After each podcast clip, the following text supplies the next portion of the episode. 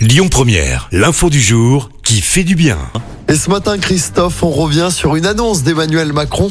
Le président a annoncé la semaine dernière que les préservatifs allaient être gratuits dans les pharmacies pour les 18-25 ans.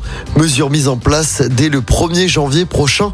Pour le moment, les préservatifs sont remboursés par la Sécu sur prescription d'un médecin ou d'une sage-femme.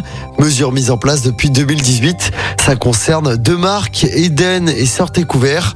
Le chef de l'État a indiqué qu'il s'agissait là d'un vrai sujet et a mis l'accent sur la nécessité d'un énorme travail d'information. Il a d'ailleurs annoncé dans la foulée que la mesure serait également étendue aux mineurs. À noter que le projet de loi sur le budget de la Sécu sociale, lui, prévoit par ailleurs de rendre gratuite la contraception d'urgence pour toutes les femmes et sans prescription médicale.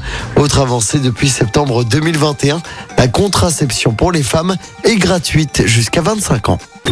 Écoutez votre radio Lyon Première en direct sur l'application Lyon Première, lyonpremière.fr et bien sûr à Lyon sur 90.2 FM et en DAB+.